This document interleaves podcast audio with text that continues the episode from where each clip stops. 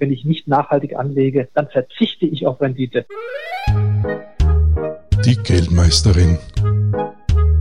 Der Finanzpodcast mit Julia Kistner. Aus dem Nischenmarkt nachhaltiges Investieren ist ein Megatrend geworden. In Europa hat hier auch der EU-Aktionsplan natürlich nachgeholfen. Wer nicht nachhaltig investiert, verzichtet auf Rondit, meint der Gast der Geldmeisterin, Josef Scafone, Finanzanalyst und Managing Director von Skagen Funds. Teil der norwegischen Storebrand Asset Management, dem größten Anbieter nachhaltiger Publikumsfonds in Europa. Ja, Storebrand Asset Management ist tatsächlich der größte private äh, Asset Manager in Norwegen. Warum sagen wir der größte private? Da gibt es ja noch einen staatlichen Manager, und zwar den norwegischen äh, Ölfonds, oder das hört er nicht so gerne, den staatlichen Pensionsfonds. Das ist der größte Staatsfonds der Welt und der hat noch ein paar äh, Nullen mehr dahinter, aber unter den privaten Anbietern ist Dorebrand der größte. Unter dem Dach des Dorebrand Asset Management äh, vereinen sich fünf spezialisierte Vermögensverwalter, unter anderem auch Skagen Funds. Das sind so die beiden wichtigsten, Storebrand Asset Management und Skagen Funds.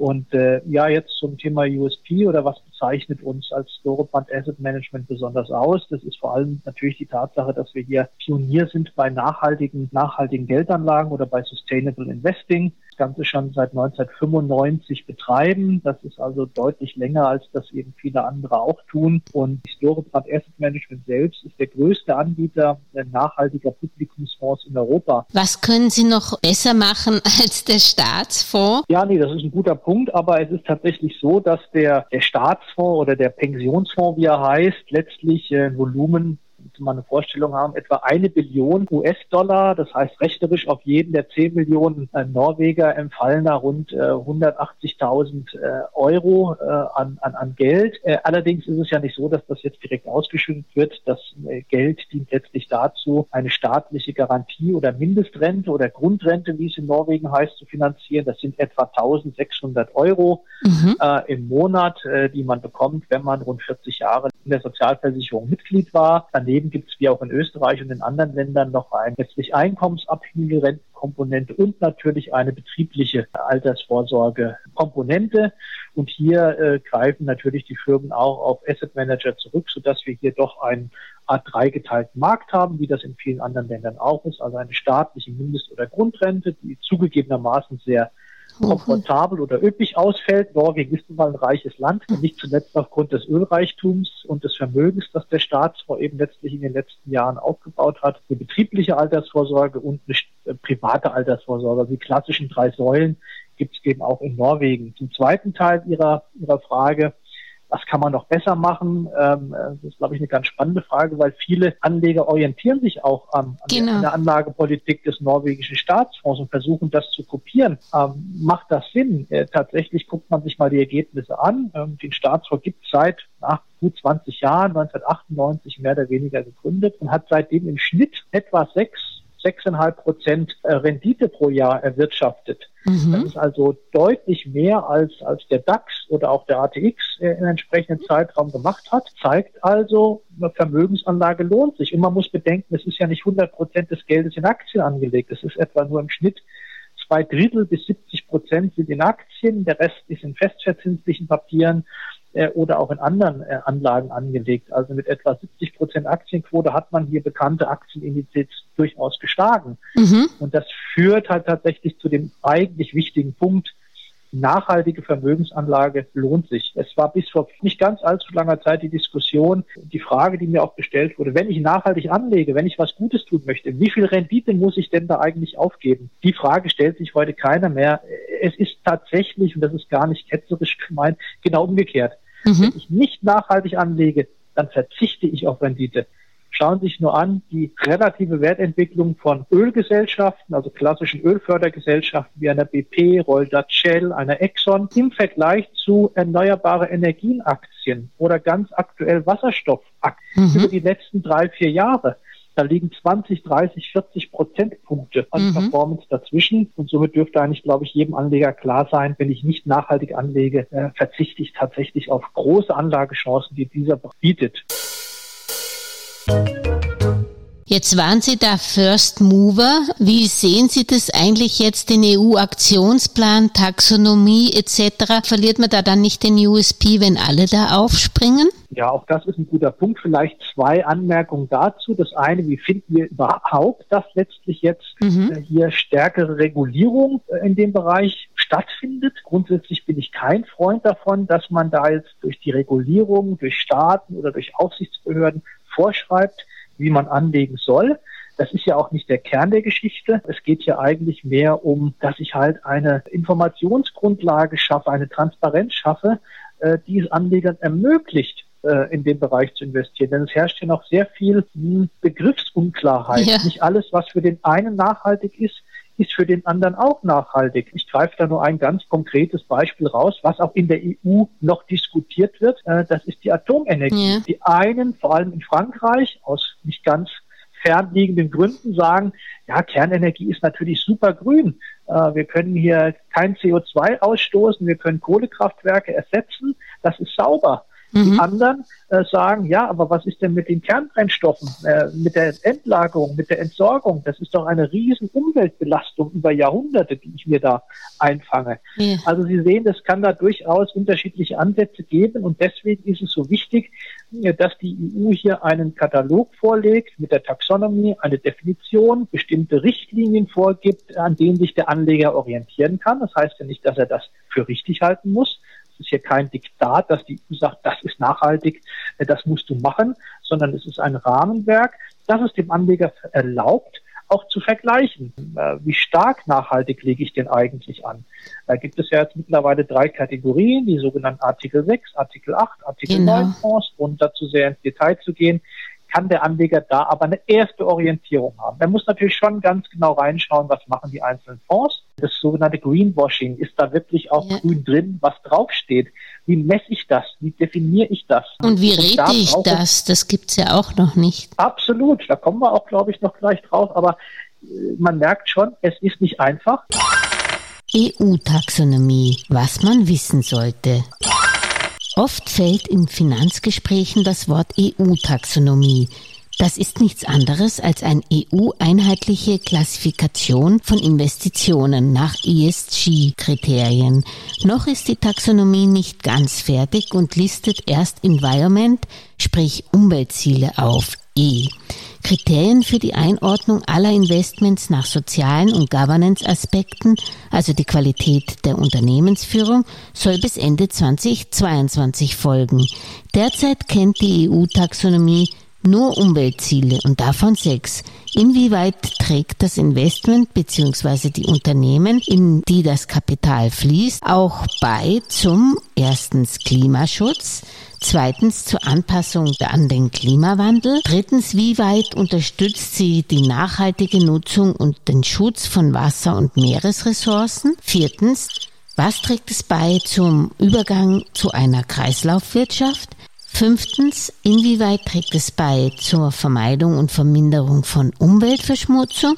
Und sechstens, trägt es zum Schutz und der Wiederherstellung der Biodiversität und der Ökosysteme bei oder nicht?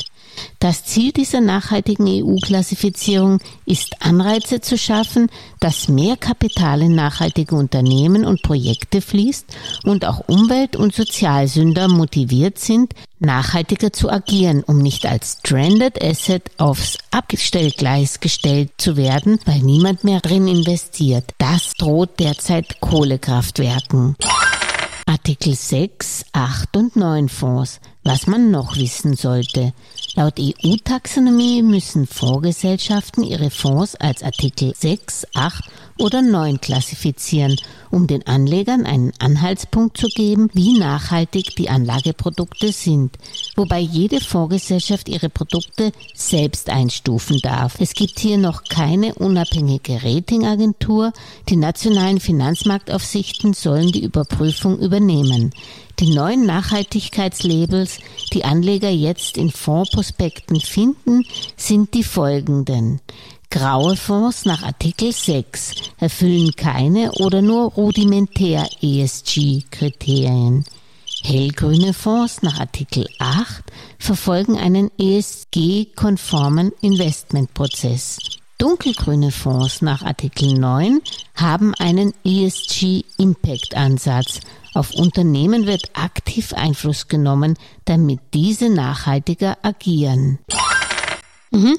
Ich nehme an, Ihre Fonds sind dann Artikel 9 gerätet oder Sie tun Sie dort einordnen oder haben Sie aus Vorsichtshalber doch auch Artikel 8 gewählt? Und ähm, wenn es jetzt die Taxonomie gibt, Sie haben ja selber ein Nachhaltigkeitsrating entwickelt, wo Sie, glaube ich, 3000 Unternehmen screenen. Wie gehen ja. Sie da dann vor? Schauen Sie sich erst die Taxonomie und dann die 3000 Unternehmen oder erst die 3000 Unternehmen und was dann zur Taxonomie passt? Oder wie macht man das in der Praxis? Wir verlassen uns eben eben nicht ausschließlich auf externe Ratings. Das machen viele, die einfach sagen, okay, wir kaufen uns jetzt ein Rating von dieser oder jener Agentur ein und das übernehmen wir dann einfach unbesehen. Das ist, äh, birgt viele Risiken, weil man eben nicht weiß, liegen hier dieselben Maßstäbe, dieselben Definitionen zugrunde. Deswegen haben wir uns entschlossen, nein, Natürlich nutzen wir auch externe Datenquellen, aber wir machen daraus ein eigenes Rating, für alle Unternehmen, äh, die es eben weltweit gibt und haben da quasi eine gewisse Autarkie. Zweite wichtige Thema ist, dass dieses Rating eben nicht nur Risiken anschaut. Also fängt man an, wenn man nachhaltig investiert, das waren so die Ursprünge, dass ich eben ausschließe, ja, dass ich Divestments oder Exclusions mache, dass ich bestimmte Bereiche des Aktienmarktes einfach nicht investieren möchte, um Nachhaltigkeitsrisiken zu vermeiden. Klassiker, Korruption, Kinderarbeit, Waffenhersteller, Alkohol, Glücksspiel, Pornografie oder eben ganz aktuell Klimaschutz, Unternehmen, die sich mit fossilen Brennstoffen beschäftigen. Die sind schmutzig, die möchte ich nicht investieren, weil das Risiken beinhaltet. Mhm. Das ist gut und richtig, aber es darf da nicht aufhören. Wenn ich nur ausschließe, ausschließe, ausschließe und Risiken reduziere, dann reduziere ich mein Anlageuniversum am Ende so stark, dass ich eben viele Chancen auch nicht mehr wahrnehmen kann. Wir bei Storebrand sagen, so ein Rating muss zweidimensional sein. Es muss natürlich die Risiken beachten und über Ausschlüsse reduzieren oder aus dem Portfolio gar eliminieren, aber es muss in gleichem Maße auf die Chancen achten, denn wir verstehen Nachhaltigkeit als Opportunität, als Chance. Das ist ein Megatrend, ein Megazyklus. Ähm, und diese Chancen, die wollen wir ganz gezielt wahrnehmen und messen. Und auch dazu äh, dient unser Rating. Zu, den, äh, zu der Kategorisierung Artikel 6, 8 oder 9 wir sind da eher auf der vorsichtigen Seite, denn ich glaube, das ist nur eine ganz erste grobe Orientierung für die Anleger. Die müssen dann schon ganz genau reinschauen, was macht der oder was macht jener. Wir haben schon viele Wettbewerber gesehen, die jetzt Fonds ganz voreilig in Kategorie 9 eingestuft haben und jetzt zurückrudern mussten, weil sie letztlich nicht die Voraussetzungen erfüllen. Mhm. Wir haben hier für einige Fonds Artikel 8, wir haben für einige Fonds Artikel 9 und wir haben aber auch für einige Fonds, vor allem von Skagen, Artikel 6 weil das eben keine reinrassigen Nachhaltigkeitsfonds sind, sondern das sind ganz normale Investmentfonds, die nachhaltige äh, Auswahlelemente mit berücksichtigen. Und, und so wird sich der Markt, glaube ich, verteilen. Ich glaube nicht, man kann hier schwarz-weiß sagen, Artikel 6 Fonds sind grundsätzlich schmutzig oder schlecht oder überhaupt nicht nachhaltig. Sie sind noch nicht in dem Maße, äh, nutzen sie Nachhaltigkeitselemente, wie das letztlich Artikel 8 oder Artikel 9 Fonds tun. Dann machen wir vielleicht mal ein konkretes Beispiel. Wenn ich das durchgehört habe, verwenden Sie nicht ein reines Ausschlusskriterium. Ähm, nehmen wir jetzt ja. zum Beispiel den Schweizer Zementhersteller Lafarge Holcim her. Ja?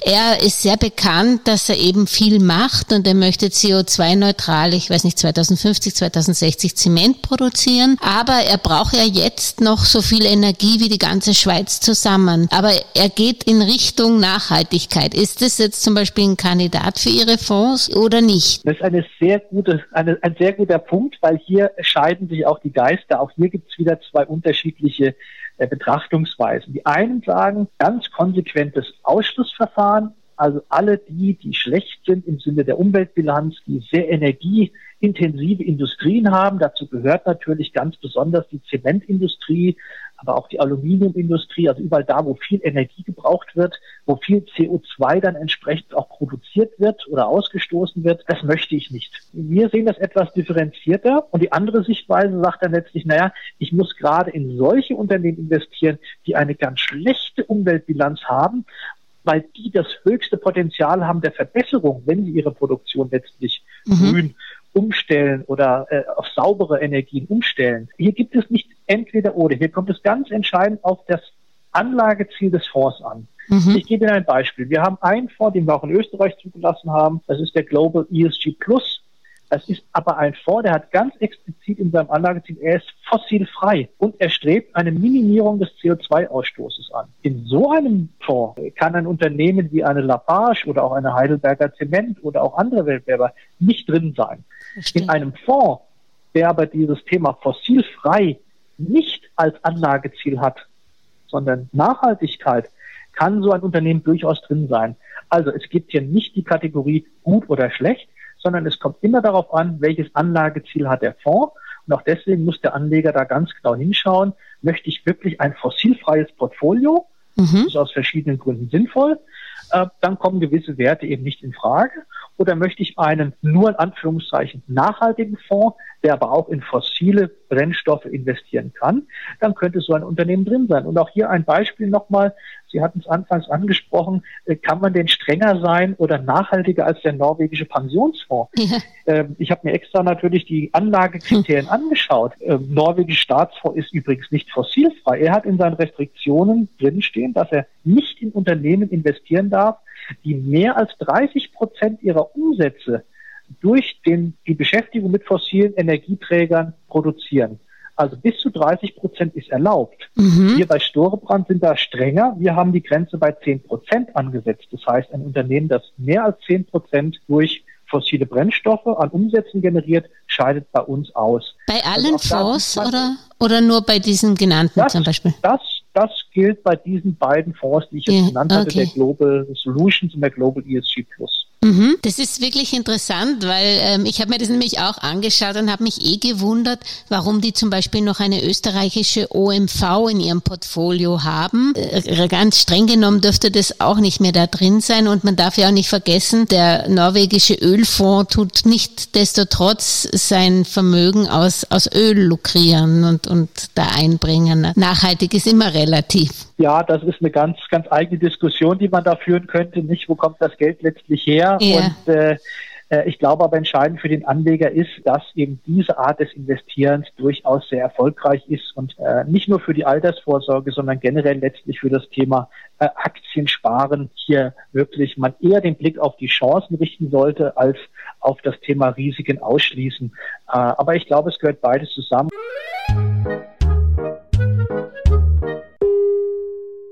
Und Sie haben schon angesprochen, auf Rendite muss man bei nachhaltigen Investments nicht verzichten. Kann man noch sagen, dass nachhaltige Investments Risiko reduzieren im Portfolio oder kann man das auch nicht so sagen? Weil Sie haben Wasserstoff angesprochen.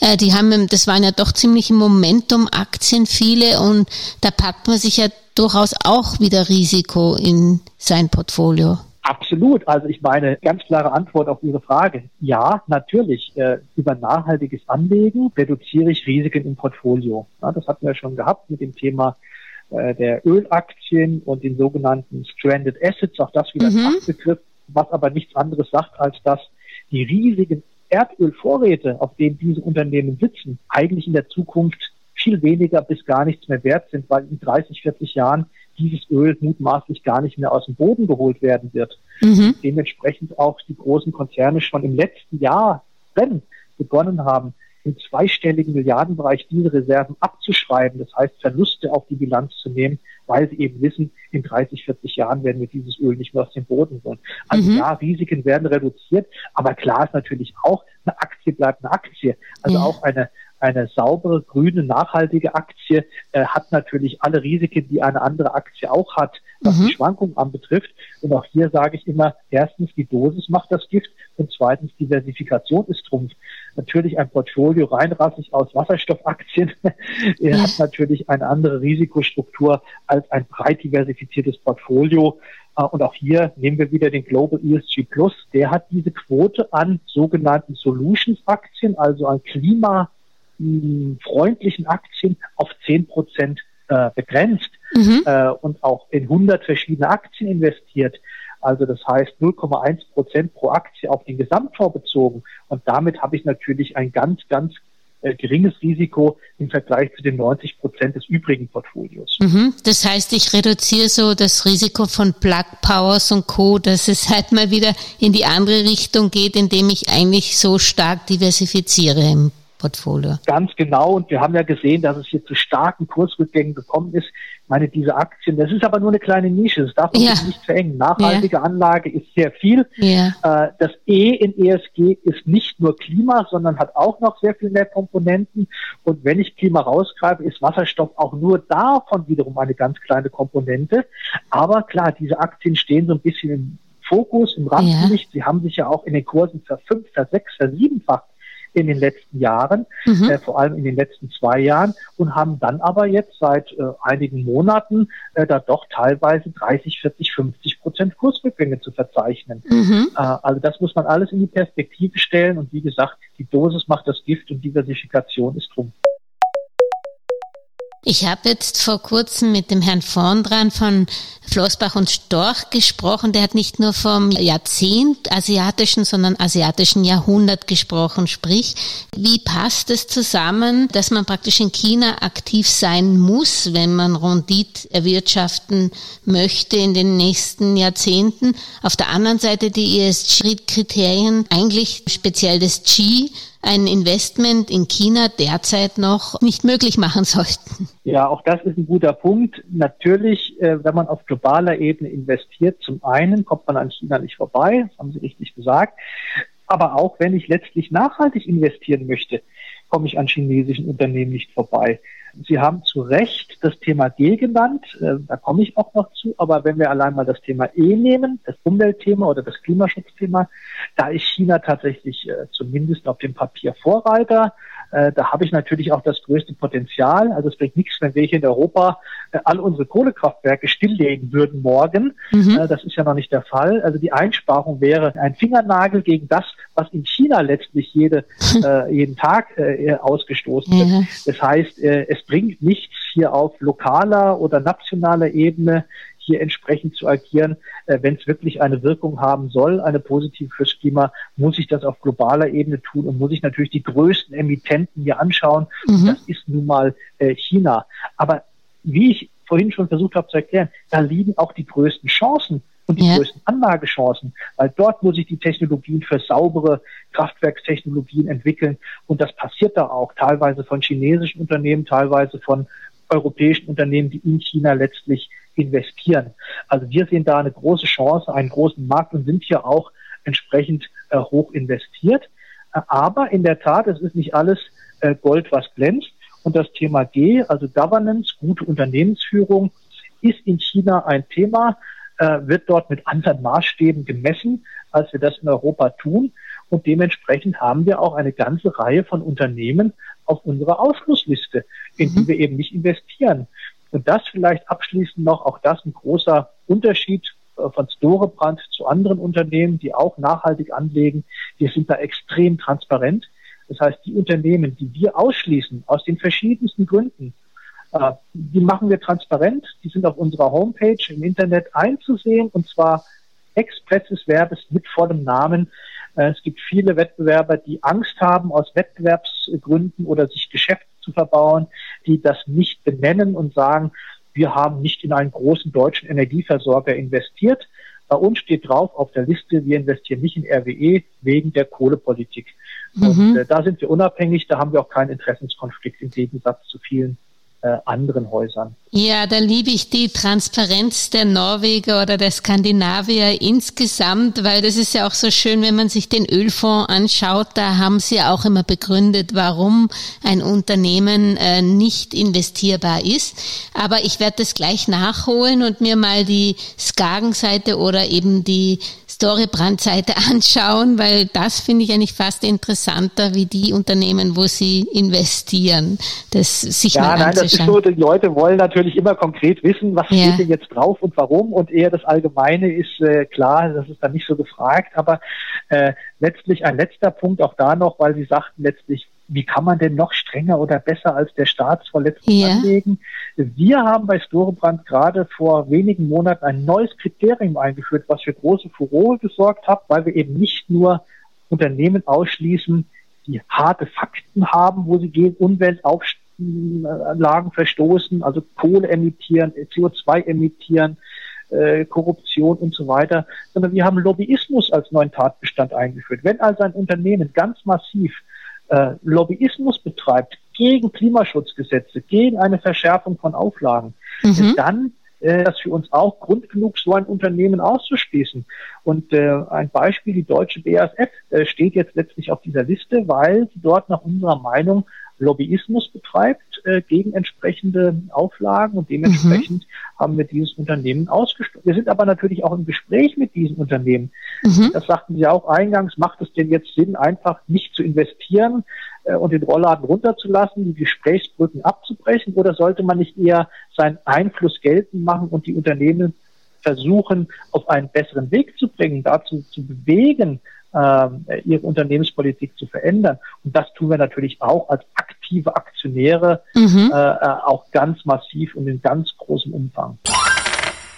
Haben Sie eigentlich generell das Gefühl, dass die Politik ähm, eben die Klimaschutzzielerreichung der Finanzwelt überlassen hat? Ja, auch das hatte ich ja schon angedeutet. Ich bin nicht so ein Freund von großer Einmischung, von Regulierung und Vorschriften. Äh, ich glaube schon, das sollte man letztlich dem, dem Anleger selber überlassen.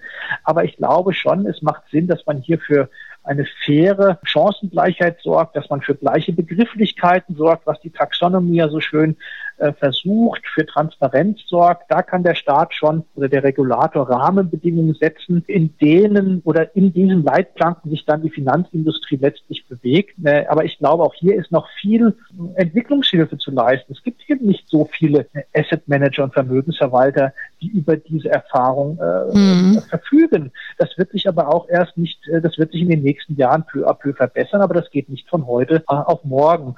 Also ich glaube aber schon, dass die Finanzindustrie hier sehr wohl in der Lage ist, äh, hier entsprechende Produktangebote auch dem Anleger ähm, zur Verfügung zu stellen. Und da gibt es einige Länder, die sind da schon weiter als andere. Österreich sehe ich da übrigens auch relativ weit vorne mhm. äh, in dem Bereich. Ähm, und natürlich sind die skandinavischen Länder generell und Norwegen im Speziellen hier aber schon äh, die Pioniere, die das eben schon seit Ende der 80er Jahre praktizieren. Und zwar aus Überzeugung, das ist Teil unserer DNA. Wir machen das nicht aus Marketinggründen oder weil die Kunden das nachfragen ähm, oder weil es uns der Regulator vorschreibt, sondern wir tun das aus voller Überzeugung, weil wir der Überzeugung sind, nur wenn wir so anlegen, können wir für unsere Anleger die bestmögliche Rendite erzielen. Mhm.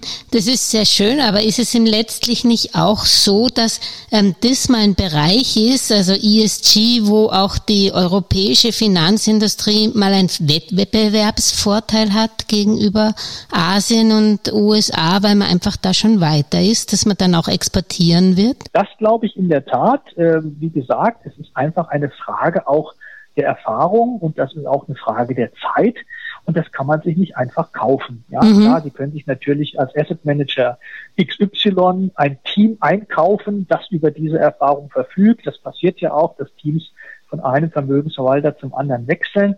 Aber ich sage mal, die Erfahrung in diesem Bereich anzulegen, die Daten zu interpretieren, ein entsprechendes Ökosystem aufzubauen, um das Thema nachhaltige Anlegen herum, denn da brauchen Sie Datenprovider, Sie brauchen Ratingagenturen, mhm. ähm, Sie brauchen die Unternehmen, die entsprechend eine nachhaltige Berichterstattung machen. Also es gibt jetzt nicht nur eine Bilanz oder eine Gewinn- und Verlustrechnung, sondern es muss dann auch einen Nachhaltigkeitsbericht geben. Mhm. Äh, und da sind wir, glaube ich, in Europa schon relativ weit und insbesondere im Vergleich zu weiten Teilen Asiens und, und auch der USA äh, haben wir uns, glaube ich, da eine sehr gute Position äh, erarbeitet.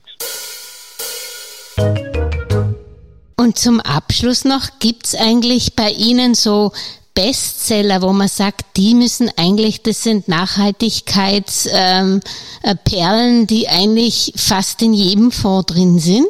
Also das, das gibt es so nicht, weil wie gesagt, die Fonds letztlich alle unterschiedliche Profile und Aufgabenstellungen haben. Mhm. Aber es ist in der Tat so, und da kann ich äh, Ihnen und den Anlegern nur raten, schauen Sie sich entsprechend mal auf den Webseiten die Effektsheets an oder auch die einzelnen ähm, äh, Portfolios. Da sind viele Namen drin, die man nicht so kennt, die man auch nicht so in einem globalen Aktienfonds beispielsweise äh, erwarten würde. Ich nenne die immer, das sind äh, Hidden Pearls oder Hidden Champions. Das sind die Siemens äh, und äh, äh die OMVs von morgen. Ähm, und da, da steckt natürlich schon eine ganze Menge äh, äh, Hirnschmalz letztlich unserer Portfolio-Manager drin, diese Werte rechtzeitig äh, zu entdecken äh, und in die Portfolios eben reinzubringen. Aber ja, natürlich ist es so, äh, dass wenn wir eine Aktie für gut befinden und sie vom Anlagekonzept her auch in die anderen Fonds passt, dann findet sich diese Aktie eben auch in zwei, drei Fonds wieder. Das ist, das ist natürlich absolut mhm. äh, ähm, der Fall.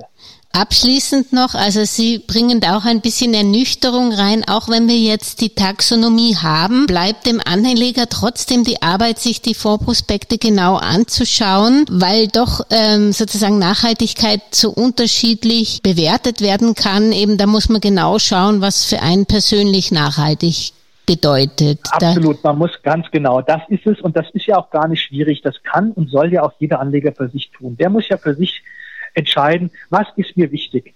Viele von uns agieren ja schon nachhaltig oder umweltbewusst. Die trennen Müll, äh, mhm. man versucht Plastikabfall zu vermeiden, man versucht Wasser einzusparen, vielleicht das Fahrrad öfters zu benutzen. Das macht man ja schon alles. Und dann wäre es aber doch total grotesk zu sagen, und bei der Geldanlage ist es mir völlig egal, äh, ob mein Geld jetzt in irgendwelche Dreckschleudern investiert wird, da macht man sich ja auch Gedanken. Da macht sich jeder Anleger seine Gedanken, was ist mir wichtig, was möchte ich auf gar keinen Fall. Und das kann man dann relativ schnell abgleichen mit den einzelnen Produkten. Mhm. Ähm, man muss aber schon reinschauen. Der Anleger oder der Anlageberater äh, muss halt reinschauen, weil man, was man unbedingt vermeiden muss, ist das Thema Greenwashing. Mhm. Also, dass man einfach auf Mogelpackungen reinfällt, wo da was Grünes draufsteht, aber eben nichts Grünes drin ist. Und da gebe ich Ihnen ein Beispiel. Ähm, das ist das Thema CO2. Das ist eine ganz bekannte Maßzahl, an der ich mhm. messe, der sogenannte CO2-Fußabdruck.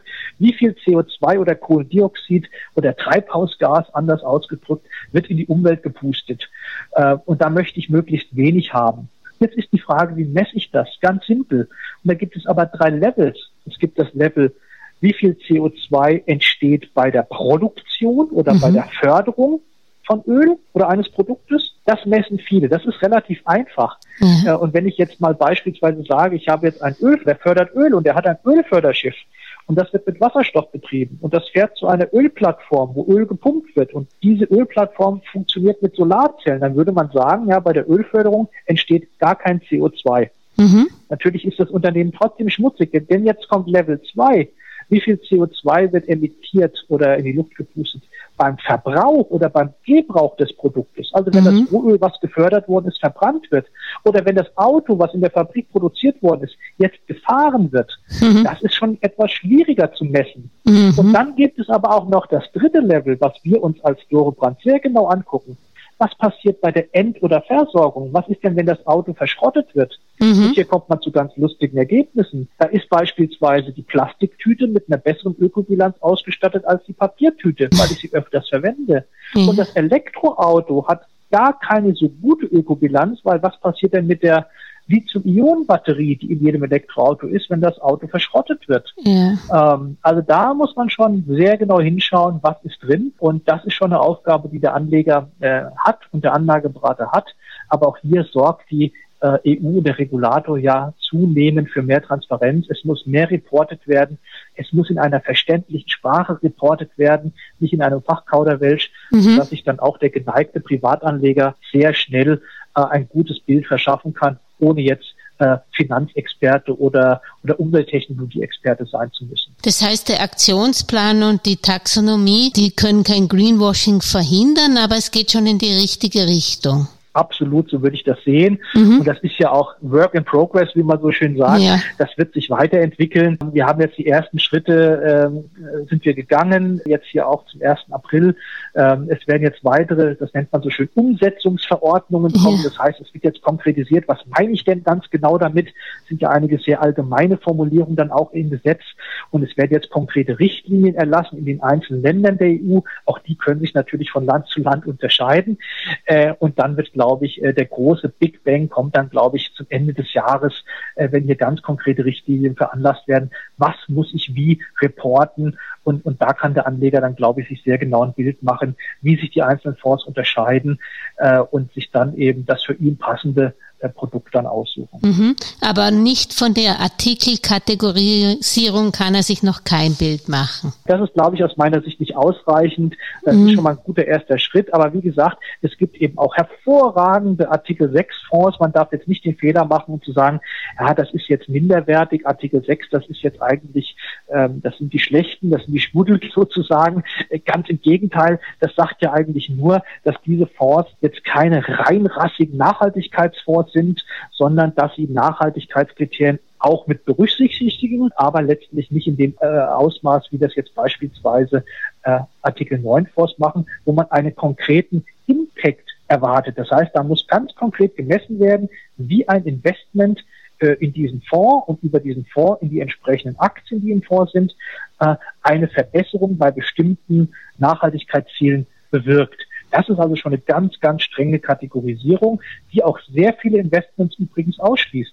Und mhm. wenn man das aber nicht will, kann man sehr guten Gewissens auch zu Artikel 8 oder auch zu Artikel 6 Fonds greifen. Da muss man kein schlechtes äh, Umwelt- oder Nachhaltigkeitsgewissen haben. Äh, befürchten Sie eigentlich, dass Artikel 9 Fonds eine Totgeburt werden können, weil die Verwaltungsaufwand auch viel zu hoch ist dafür? Ja, das äh, ist immer so die Abwägung zwischen äh, etwas Gutes tun, gut gemeint, aber schlecht gemacht. Ich darf es hier nicht über, überbürokratisieren. Also ich darf hier nicht zu viele Restriktionen auferlegen äh, und es muss auch tatsächlich ähm, den Portfolio-Gedanken, denn ein Investmentfonds ist und bleibt ja letztlich ein Geldanlagevehikel, um diversifiziert eine gute, risikoadjustierte Rendite für den Anleger zu erzielen. Und das Ziel darf ich natürlich nicht konterkarieren, indem ich jetzt tausend äh, Einschränkungen und Restriktionen darüber lege und ich am Ende sogar vielleicht noch mehr Risiken im Portfolio habe, weil ich eben nur ein sehr, sehr enges äh, Anlagespektrum oder Anlageuniversum noch übrig behalte, äh, da muss man schon aufpassen. Aber ich glaube, wie gesagt, wie Sie schon eingangs sagten, es ist eine gute erste Orientierung, es ist eine sehr grobe Rasterung und dann muss der Anleger aber tatsächlich dann sehr genau hinschauen, äh, wenn er das dann eben auf seine, äh, auf seinen Begriff von Nachhaltigkeit, auf seine persönliche Wertesystem äh, letztlich anpassen möchte. Und dann mhm. wird es nach wie vor viel Auswahl geben. Und es ist doch schön, dass es Auswahl gibt. Und es wäre doch schlimm, wenn am Ende alle Fonds Artikel 9 wären beispielsweise. Dann, dann habe ich ja nun auch keine Unterscheidung mehr. Und dann hätte ich, glaube ich, auch keinen äh, positiven Effekt gehabt. Herr Scafone, ich sage herzlichen Dank. Das war ein nachhaltiger Eindruck von dem, was uns erwartet in den nächsten Jahren. Ich wünsche Ihnen einen guten Start in Österreich und schaue mir jetzt mal als nächstes die Storebrand-Seiten an, welche Aktien Sie favorisieren und welche bei Ihnen auch auf der schwarzen Liste sind. Herzlichen Dank. Das freut mich, Frau Kistner. Ich bedanke mich ganz herzlich für das Gespräch. Wenn euch diese Folge wieder gefallen haben sollte, würde ich mich freuen, wenn ihr die Geldmeisterin auf eine der Podcast-Plattformen abonniert, bei LinkedIn oder Apple Podcast oder in der Facebook-Gruppe Geldmeisterin liked und kommentiert und auch nächstes Wochenende wieder dabei seid. In der Zwischenzeit würde ich mich freuen, wenn ihr von montags bis freitags bei der kleinen Schwester der Geldmeisterin die Börsenminute hineinhört. Reflexionen zum Börsengeschehen in 60 Sekunden. Salam, Servus, Mas Salama, sagen die Geldmeisterin und Julia Kistner. Und am Schluss noch der Disclaimer.